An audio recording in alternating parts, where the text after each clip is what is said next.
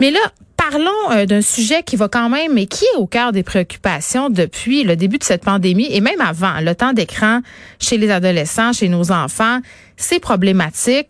Et qui dit un prolongement de ce 28 jours, dit Geneviève et d'ailleurs tout le monde à la maison qui nous écoute, euh, on va devoir trouver des façons, des méthodes pour éloigner nos enfants euh, des écrans. Et j'en parle tout de suite avec Suzanne G. Chartrand, qui est porte-parole du collectif Debout pour l'école, parce que les jeunes, malheureusement, passent trop de temps d'exposition devant les écrans. Elle a signé deux textes qui sont qui seront pardon publiés euh, bientôt dans notre section Faites la différence. Bonjour, euh, Madame Suzanne G. Chartrand.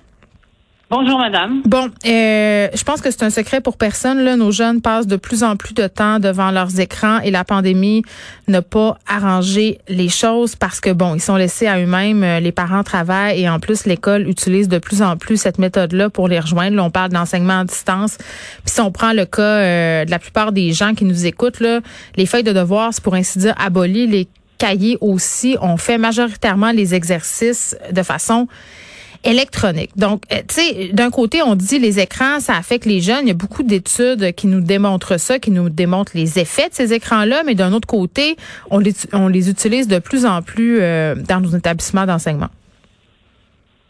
Oui, en effet, les études datent d'au minimum 20 ans. Euh, je cite mhm. le livre de M. Desmurget, il y a 75 pages de bibliographie en français, en anglais et un peu en espagnol. Je veux dire, c'est hyper documenté le fait que les enfants, dès deux ans, euh, sont devant les écrans et de mm. plus en plus partout en Occident. Et on voit une courbe absolument hallucinante. 2000, 2010, 2012, il se passe à peu près rien. Puis après 2012 à 2020, ça monte en flèche. Et des enfants de, de moins de 6 ans passent jusqu'à 4 heures sur des écrans. Euh, ça soit ludique, euh, je veux bien, c'est pas scolaire, mais euh, c'est quand même des écrans. Et les effets, ils sont extrêmement graves et extrêmement documentés. On peut pas faire semblant qu'on ne le sait pas aujourd'hui. C'est des effets sur le cerveau, sur la mémoire, sur l'attention, sur le langage, sur la socialisation, sur le sommeil, hmm. sur l'obésité, sur la sédentarité, sur le rapport aux autres. C'est-à-dire un enfant qui, qui dès, l'âge de trois ans est en face de son petit téléphone avec des petits bonhommes, ben il n'y a pas besoin de parler à ses frères et sœurs si jamais il y en a. Il n'y a pas besoin de parler à sa mère non plus parce qu'il est en contact avec d'autres. Et donc on les voit dans l'autobus. Moi, jusqu'à l'année dernière, je prenais l'autobus d'un quartier populaire dans mon quartier, et puis je vois des mères de 35 ans puis des enfants de 5 ans, chacun sur leur téléphone durant le trajet de bus. Ils ne se parlent plus. Donc toute, toute la relation aux parents, à la fratrie, aux, petits amis qui disparaît parce que les enfants sont happés par les, écrans. Ouais. Jeunes, enfants, puis après adolescents encore plus mm. avec les jeux vidéo et tout ça. Donc c'est très très grave. C'est pas c'est pas juste un, détail, c'est très très grave. Mais attendez, attendez là.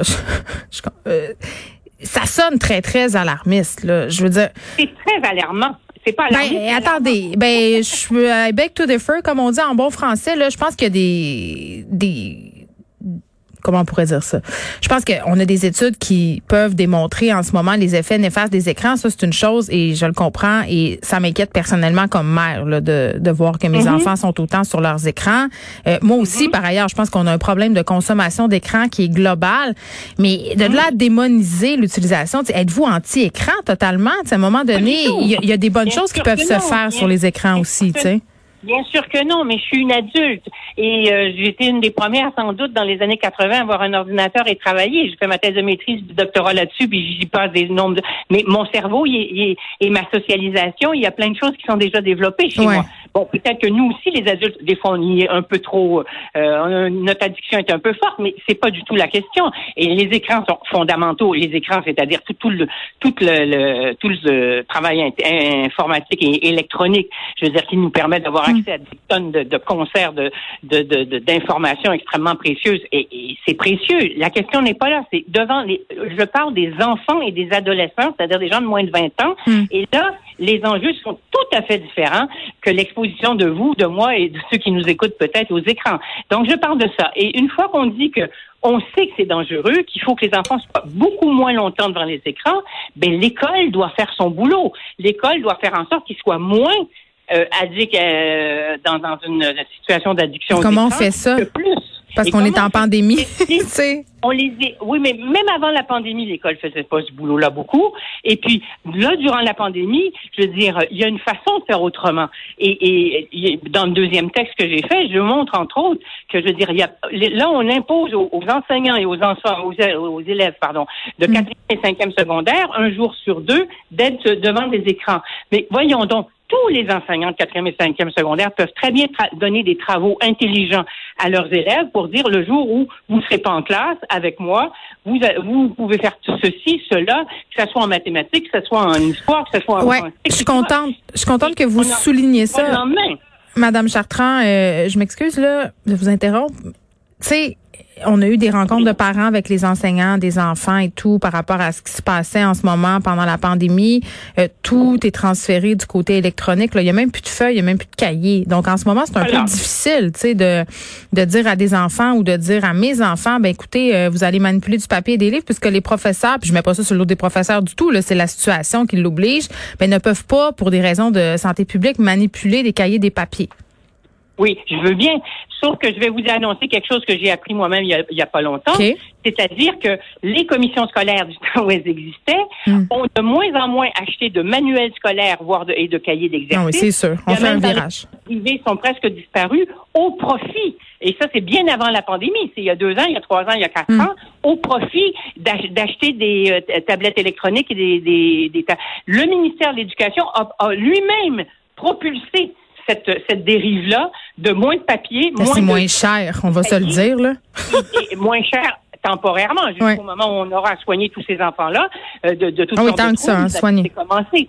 Donc, il y a une responsabilité sociale, il y a une responsabilité énorme du ministère de l'Éducation qui a pris, le, d'après moi, et pas, pas juste d'après moi, d'après beaucoup, la mhm. mauvaise voie, c'est-à-dire moins de papier, moins de livres, moins de cahiers, moins d'écriture. On sait même, c'est prouvé scientifiquement, qu'un enfant qui écrit à la main n'a pas le même rapport ni au langage ni à la pensée qu'un enfant qui tape sur, euh, sur un clavier. c'est fou, la forme de nos mains, la forme des mains euh, des, des, humains est en train de se modifier, la forme du pouce. il, y a des, il, y a des, enfants qui ont des problèmes de pouce, mais tu sais, Madame Chartrand, vous avez été professeur très très longtemps. Là, vous avez vu cette espèce de changement là. J'aimerais ça que vous nous en parliez de ça. Tu sais, à quel point ça a changé. Dans mon je veux dire, quand j'ai commencé à enseigner en 1900, vous avez pensé que c'est au Moyen Âge, en 1967, ben dans les grandes polyvalences. Oui un prof qui était considéré comme un prof non seulement passionné mais compétent et qui qui connaissait sa discipline. Moi, j'enseignais la géographie au début. Et puis qui aimait les élèves. Ben, je veux dire, on avait tous les droits. C'est-à-dire qu'on pouvait, moi, je pouvais sortir dans la cour d'école. J'enseignais la géographie physique et, humaine. Et puis faire euh, avec de la boue dans dans, dans la cour qui n'était pas encore pavée, euh, du merci, euh, faire le torrent, les méandres et expliquer ça. Et les élèves adoraient ça. On mm. pouvait aller dans le village expliquer le nom des rues et d'où ça venait et, faire un peu d'histoire. On pouvait euh, faire toutes sortes d'activités. J'en ai fait jusqu'à la fin des années 80 et d'amener mes élèves au euh, au théâtre et puis à des expositions puis expliquer plein de choses. Là, on ne peut plus rien faire. On ne peut plus sortir même de, de sa classe, mais pas à cause de la pandémie, à cause de toute une vision très bureaucratique, très euh, euh, de, de l'école, où les enseignants sont devenus presque des gens qu'on contrôle du matin au soir pour voir s'ils font mm. les heures dans leur classe, mais qui ont plus le droit des initiatives. Essayez d'amener vos élèves au théâtre. En ce moment, c'est la croix et la bannière. Et ça n'a pas de bon sens, je veux dire. Alors, donc, il y a toute une dérive aussi du système scolaire vers un contrôle de plus en plus grand du corps professoral, ce qui est anormal parce que c'est des gens qui ont fait quatre ans d'université généralement puis qui sont censés faire leur métier correctement. Ces gens-là s'en vont, ils s'en vont massivement parce qu'ils en ont ras la soupière.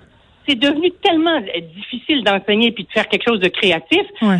Puis bon, euh, il y, a, il y a mille autres choses là, que j'ai pas le temps d'expliquer, mais alors donc c'est pas c'est pas juste la pandémie, c'est facile de mettre ça sur le dos de la pandémie, mm. mais le virage technologique avait été pris par le ministère de l'Éducation, entre autres avec ces tableaux blancs interactifs qui ont imposé dans toutes les classes.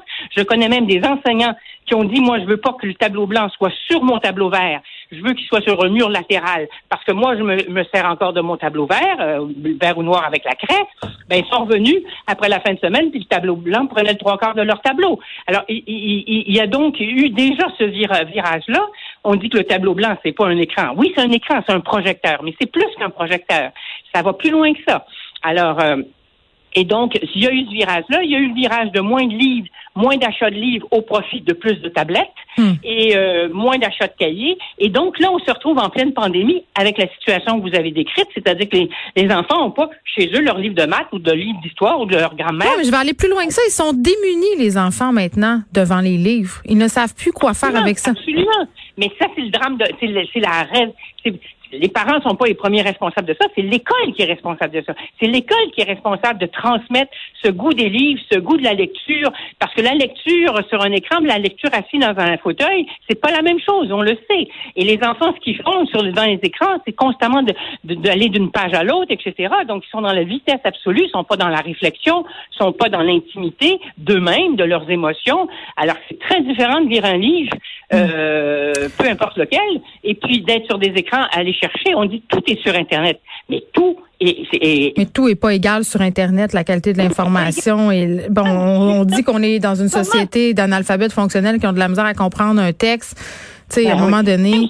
Sont bons. Qu'est-ce qu'ils peuvent savoir si ce qu'on dit sur Octobre ou sur euh, la guerre d'Espagne ou, ce que vous voulez sur les Mohawks ou sur euh, Oka, c'est vrai ou c'est pas vrai dans l'article qu'ils vont lire. Ils n'ont aucune culture de base pour choisir le texte qui va être le plus mm. juste sur le plan euh, historique, par exemple. Donc, c'est facile de dire tout est là, mais tout n'est pas accessible de la même façon aux élèves aussi jeunes. Peut-être des universitaires sont capables de, de, faire la part des choses euh, sur des événements politiques et dire bon ben ça c'est un point de vue, mais il y en a d'autres. Mais des jeunes de moins de, enfin je parle essentiellement des élèves de l'école primaire et secondaire.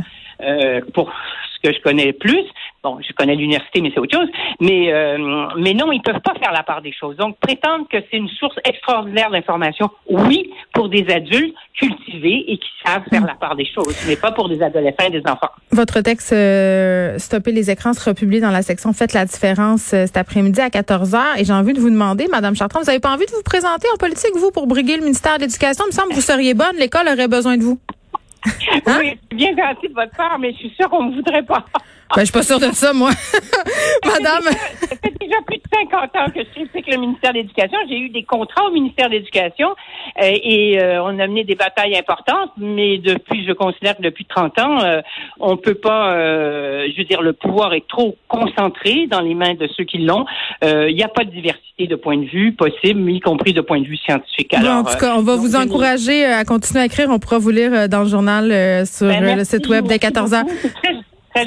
Suzanne G. Chartrand, euh, porte-parole du collectif Debout pour l'école.